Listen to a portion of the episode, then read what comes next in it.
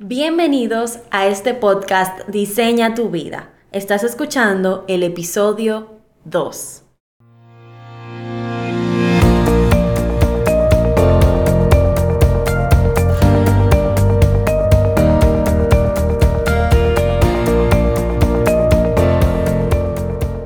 Considero la productividad algo muy personal. Al final del día podemos hablar y planificar lo que queramos, pero cuando empiezan a acumularse las tareas, todos actuamos por instinto según nuestra personalidad y hábitos que hemos construido con el tiempo. En mi caso, la productividad es algo fluctuante. Tengo días que parezco una máquina y logro tres veces lo planificado, y tengo días que me la paso moviendo archivos de un lugar a otro y distrayéndome con lo más mínimo e insignificante hasta con un mosquito que me pase por al lado. Entonces agreguémosle a eso que soy un número uno en el Enneagram, lo que significa que puedo durar horas, señores, horas no es un relajo, perfeccionando algo sin necesidad. Y para mí, hablarme a veces de tomarme un break es hasta como insultarme, algo sobre lo que estoy trabajando fuertemente. Por eso, he ido poco a poco diseñando un espacio que me engañe y me manipule para lograr más, trabajando en contra de mi yo fluctuante. En este episodio, queremos compartirles algunas de las cosas que hemos implementado en nuestros espacios de trabajo, como equipo que trabaja remoto, que nos forzan a trabajar. Si trabajas desde casa, seguro que has sentido la tentación de trabajar desde tu cama. Estoy hoy con Raquel, nuestra diseñadora web. Hola y mi sidekick en este podcast y ella les va a contar un poquito de por qué tal vez eso no es tan buena idea. Cuéntanos Raquel. Bueno, yo de mi experiencia, déjame decirte que sí trabajo desde mi cama y algunos pueden decir como que, wow, no, sí, yo realmente estoy en, en perfecta salud, eh, aunque algunas personas digan como que yo estoy, puedo desperdiciar mi vida con eso, pero sí me eh, he acostumbrado a trabajar desde mi cama porque donde vivo no tengo mucho espacio en el escritorio y realmente, personalmente, me gusta trabajar cómoda. Pero les voy a contar una historia, eso realmente no siempre fue así. Yo puedo comenzar a, contar que yo realmente trabajé en una oficina y sentada, y trabajamos antes de que Paragram fuera remoto, trabajamos todos en la misma oficina y yo eh, a veces mi, mi, sentido me llevaba a trabajar en el sofá porque me gusta estar acostada, pero solamente así. Pero quiero que sepan que realmente es un, aún así, como estamos acostumbrados, es una transición un poco fuerte y voy a confesar que al principio yo me quedaba dormida. O sea, no es todo como parece, trabajar desde su cama, no. Eh, tenemos que buscar la manera de, de, nosotros despertar nuestros sentidos y de, y de enseñarle a nuestro cerebro de que de un switch de que tú estás trabajando a cuando tú estás durmiendo.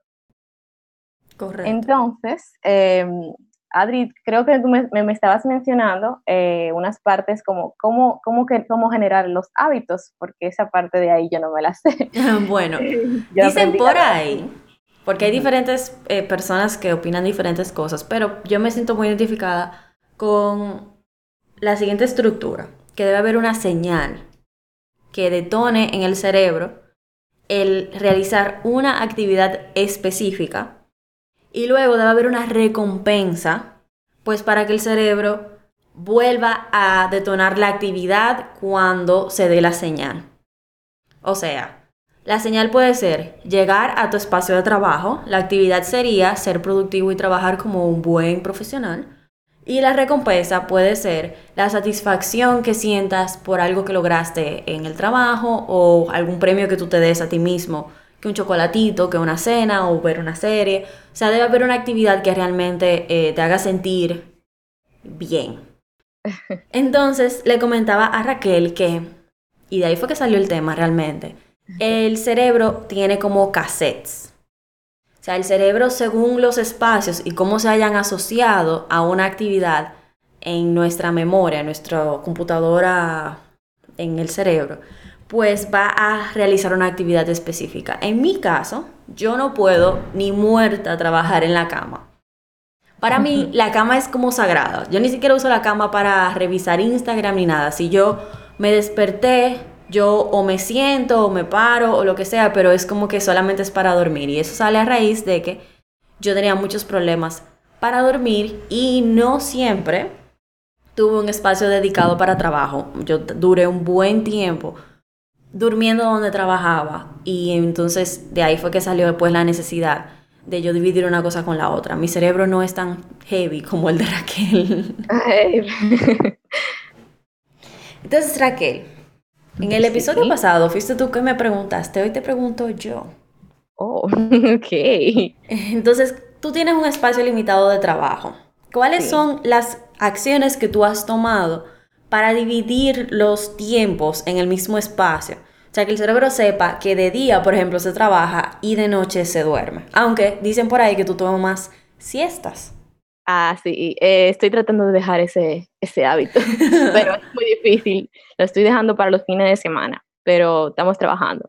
Te voy a comentar, te voy a hacer una historia después de que yo comencé a trabajar en, en Paragram, o sea, después de, de cuando comenzamos a, a trabajar remoto.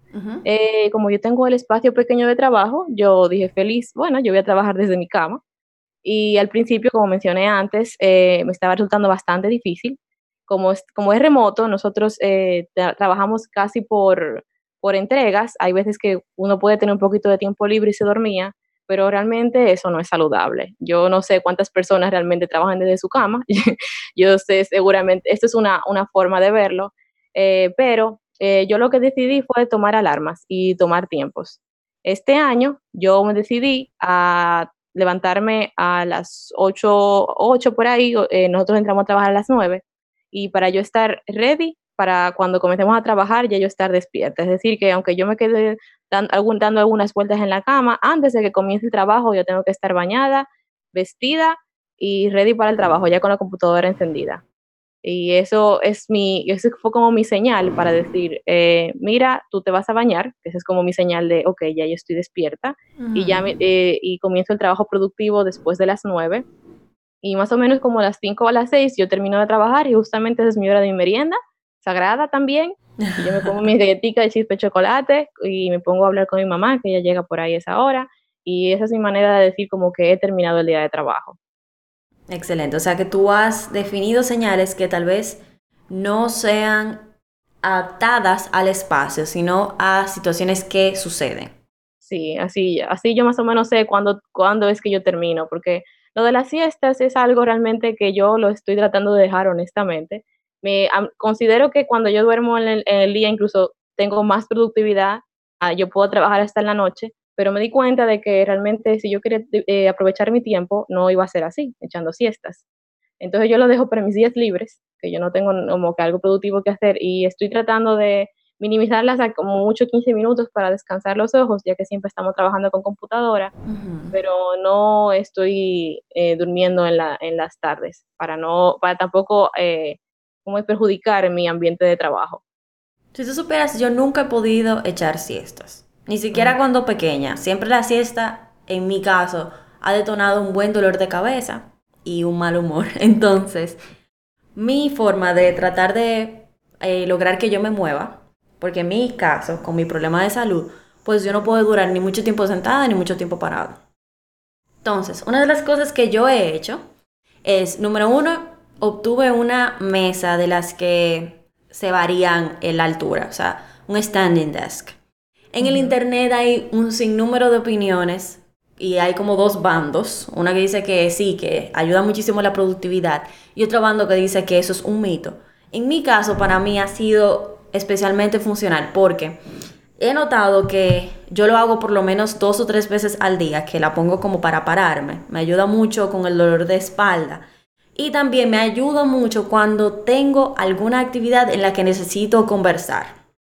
O sea, cuando tengo, por ejemplo, una videollamada o que tengo que producir contenido o hacer algo muy, muy creativo, como estar parada y estar moviéndome, porque cuando uno está parado, no siempre uno se queda estático, uno como que se mueve de lado a lado y eso me da esa como, no sé, como un rush de energía.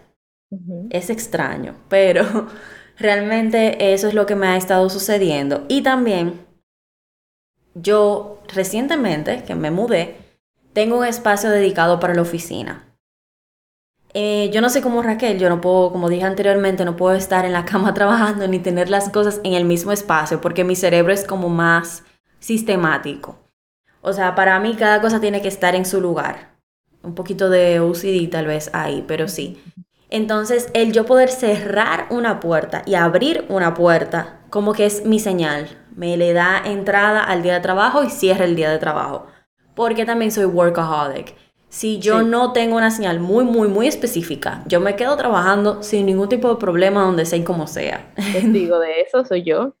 Entonces, em, el yo tener una puerta que yo abro en la mañana y que cierro en la tarde, ya anoche, me ha ayudado muchísimo a hacer ese switch de cassette y entrar al cassette de, ok, ahora vamos a descansar, ahora vamos a recuperar energías. También quería compartirles eh, la parte de que tú hablas de la merienda, que en mi caso, normalmente yo siempre tenía como que la mesa llena de cosas, de snacks, eh, con el agua ahí para beber agua todo el día. Pero me acostumbré a beber tanta agua que ahora me di cuenta que yo puedo no traer la botella de agua y me voy a parar siete veces en el día a buscar un vaso de agua. Y eso también me ayuda a mantenerme en movimiento. Sí, es más o menos como diseñar un espacio que nos engañe, como dije al principio, según nuestras necesidades personales. Me gusta que en este episodio incluso hemos eh, destacado las diferencias, porque para cada persona todo va a ser completamente diferente, no todos funcionamos de la misma forma. Y esos cassettes hay que comenzarlos a trabajar. Eh, al principio tal vez no te vaya a funcionar algo, entre comillas, pero con el tiempo pues se va creando esa, esa asociación en el cerebro y te va a comenzar a funcionar. Si no estás durmiendo ahora mismo, toma en cuenta qué haces en la cama luego de despertar o antes de dormir. Yo también estoy implementando algo y es que una hora antes de dormir no estoy utilizando ni interactuando con ningún tipo de dispositivo eh, tecnológico directamente. Y digo directamente porque luego de descubrir los audiolibros, hace un tiempito ya, pues yo lo que hago es escuchar un audiolibro antes de dormir, me ayuda a apagar mi cerebro. Un audiolibro no relacionado al trabajo, debo de destacar. Me ayuda a ir apagando el cerebro ir concentrándolo en otra cosa. Uno, tú sabes que cuando uno oye un audiolibro uno se va imaginando cosas. Claro. Uno va como se, uno se mete en una experiencia nueva. Entonces eso me ayuda a bajarle un poco a la, al diálogo, que a veces no me dejaba dormir. Y también el prender una vela, el utilizar el magnesio. Hay unos sprays de magnesio que me ayudan también muchísimo a relajarme y también el beber algo caliente. Para muchas personas el café es un detonador de energía. Para mí, yo siento que es al revés. Entonces, antes de dormir también a veces yo, sí, lo voy a confesar, yo me hago mi lechita caliente con un chorrito de café. Ok. yo soy un poquito más eh, tecnológica en ese sentido, como tú dirías.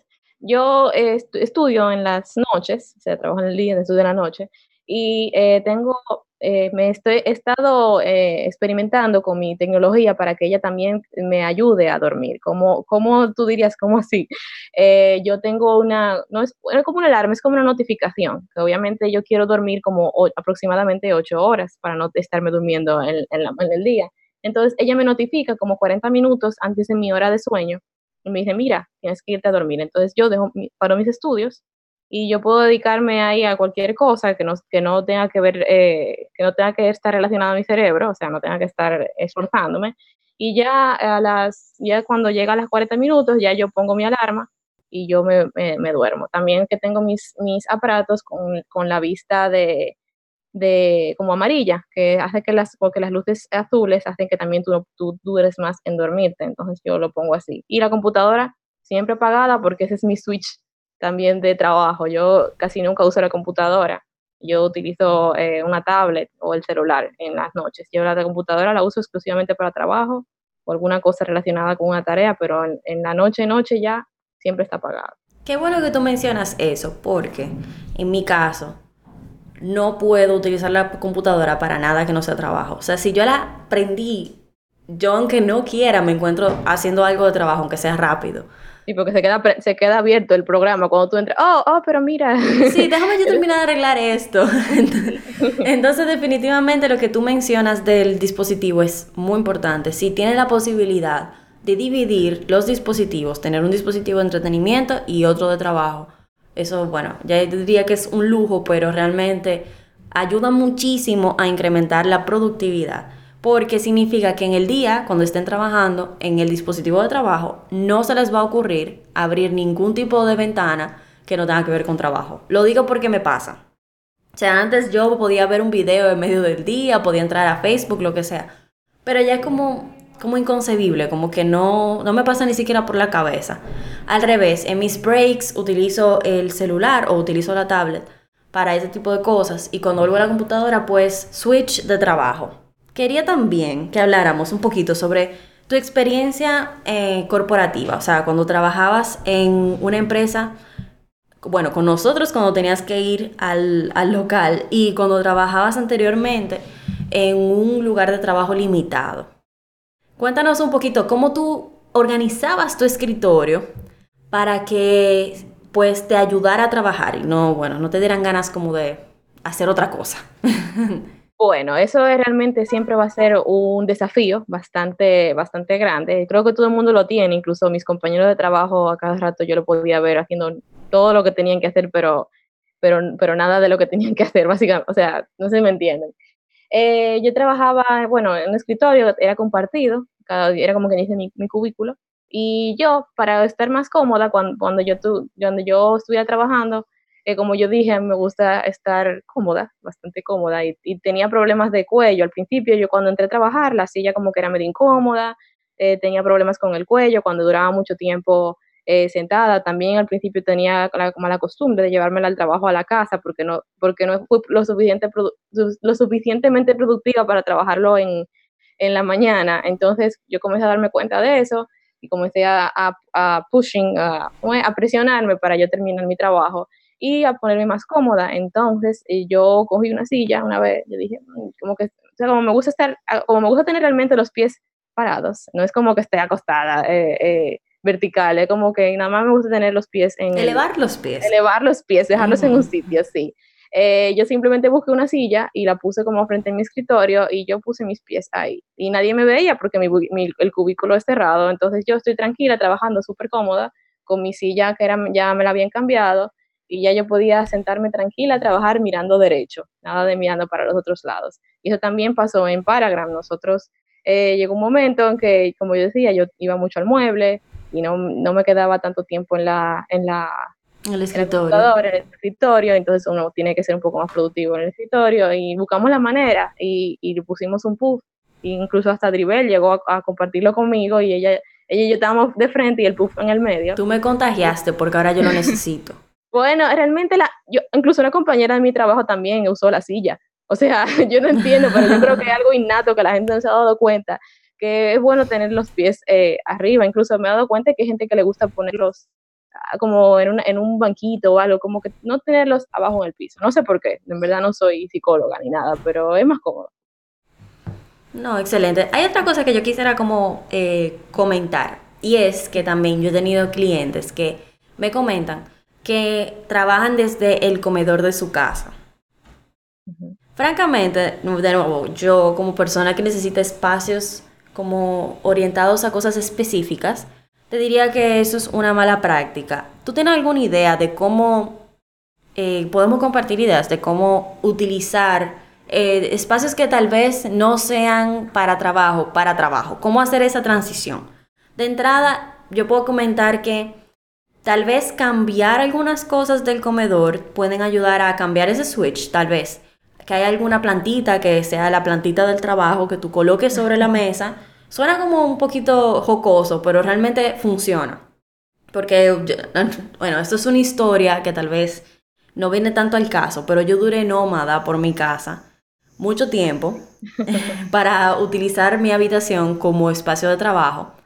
Y una de las cosas que me ayudaba cuando la habitación estaba siendo limpiada o cuando alguien tenía una reunión que yo no podía estar en la habitación, pues yo lo que hacía era llevarme cosas que mi cerebro había asociado ya con el espacio de trabajo y colocarlos pues sobre la mesa.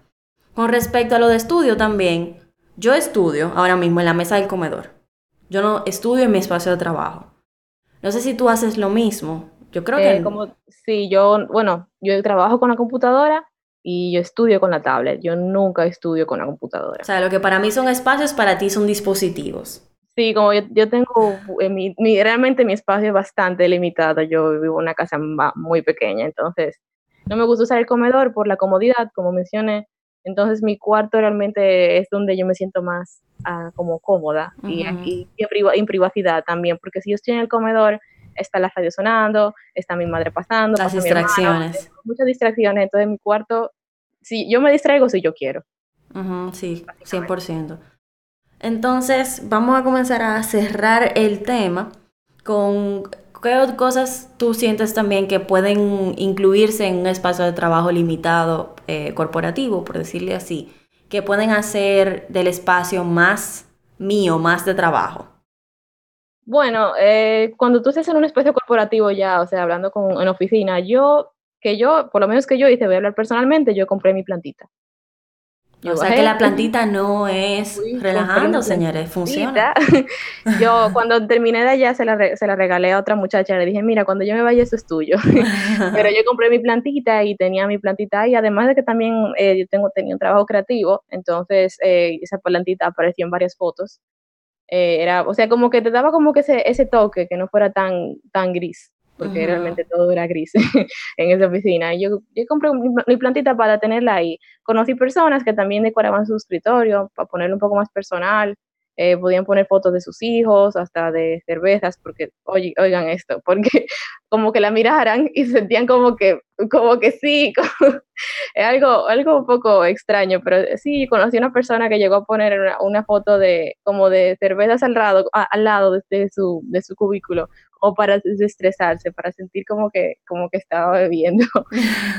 sí, de verdad, no estoy relajando. era una foto de la recompensa. Sí, puede ser, realmente sí. Ella, eh, esa persona le gustaba salir a beber. Eh, o sea, como que salía eh, varias veces. Yo ya incluso salí con ella de vez en cuando, como un viernes, así, ah, vamos a tomar una cervecita. Súper necesario. Para salir del estrés del trabajo. Súper necesario. Otra cosa que yo quería comentar era el pararse no solamente funciona con el standing desk. En un trabajo corporativo que yo también lo llegué a tener, a mí me ayudaba mucho también, como que pasearme. Es una forma como de cambiar de escenario cuando tú te sientes un poquito bloqueado. Y en las pequeñas interacciones que uno tiene con los compañeros de trabajo, mi cerebro se quedaba pensando en qué es lo que yo voy a hacer para resolver este problema de trabajo que tengo, pero la otra parte como que socializaba un poco y yo botaba un poco ese estrés. Y al moverme también el cuerpo como que fluía, la sangre, como que todo volvía a moverse. Y es importante eso de implementar caminar, sea dentro del edificio, salir a darse una vueltica en los alrededores. Eh, ahora mismo yo estoy implementando eso también de caminar en el, el, yo tengo aquí cerca varios parques. Entonces, sí, eso como que reenergiza a uno y es 100% recomendado. Cuando se sientan bloqueados, al principio te puede dar un poco de vagancia, pero caminar es 100% recomendado.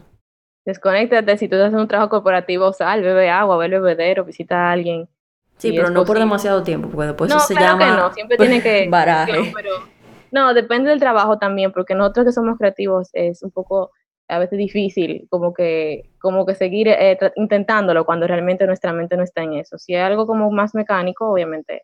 Yo hablo de, de los bloqueos mentales cuando, cuando pasan, que uno está muy estresado y no puede lograr que las cosas funcionen.